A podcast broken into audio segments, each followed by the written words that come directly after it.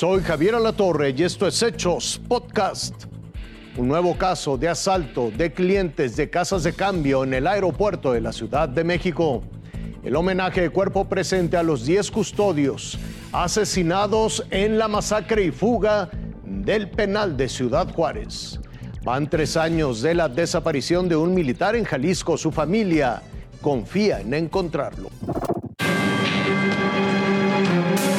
Es el último caso de una serie de asaltos con violencia al salir de la terminal aérea y la mayoría de los delincuentes siguen libres.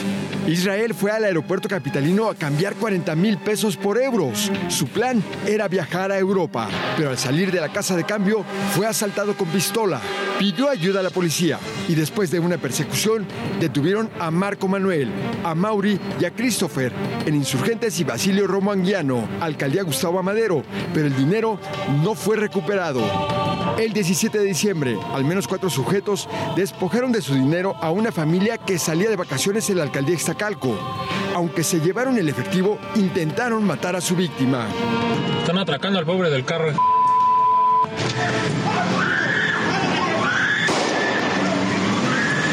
El 29 de noviembre, en Avenida Patlaco, asesinaron a José Agustín frente a su familia por no entregar los 200 mil pesos que cambió en el aeropuerto.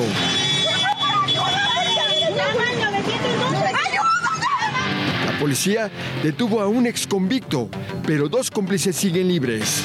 Él es otra víctima del mismo reincidente. Lo reconoció cuando lo aprendieron. Fue asaltado el 11 de noviembre por cambiar 134 mil pesos. Yo regreso de inmediato a, la casa de cambio y eh, la, policía que estaba este, ahí en la puerta 5 me dice que yo era el tercer caso en ese día que pues pasaba eh, por la misma situación. El primero de noviembre en Avenida Gran Canal, Carlos Efrén recibió un balazo porque se negó a entregar 200 mil pesos.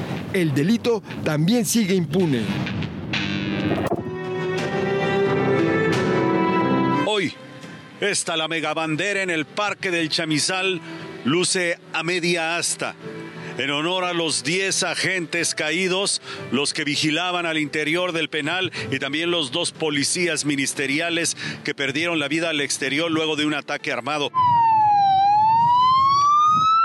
Fue a las 10 de la mañana que comenzaron a llegar las carrozas fúnebres. El lugar estaba lleno de policías estatales.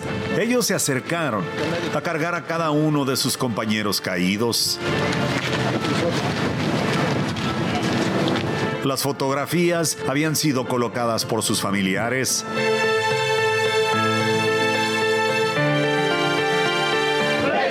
Supervisor, Grupo de Sobrevigilancia, Edgar Omar Hernández.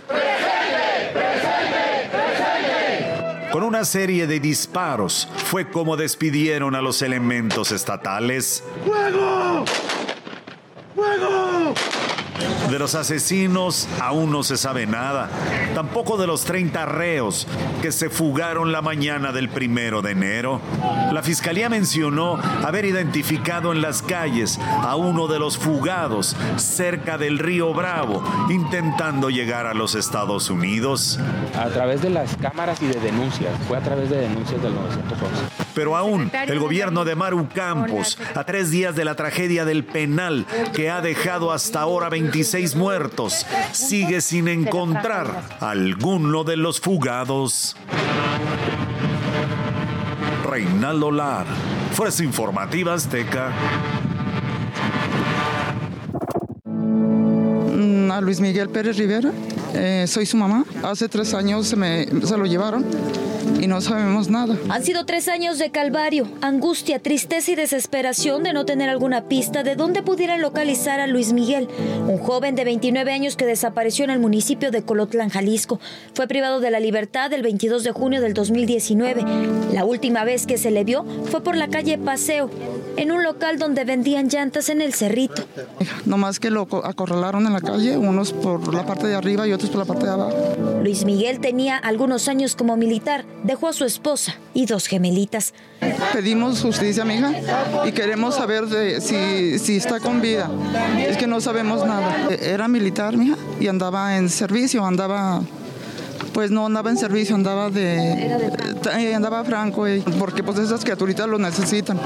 Y pues nosotros también, mi hija, nos destruyeron nuestra familia. Todos mis hijos, todos pues, nos sentimos muy mal y queremos que, pues, que sí, sí, que se haga algo.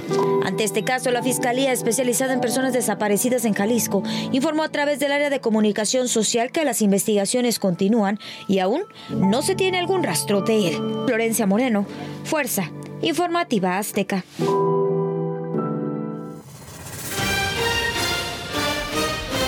Hasta aquí la noticia, lo invitamos a seguir pendiente de los hechos.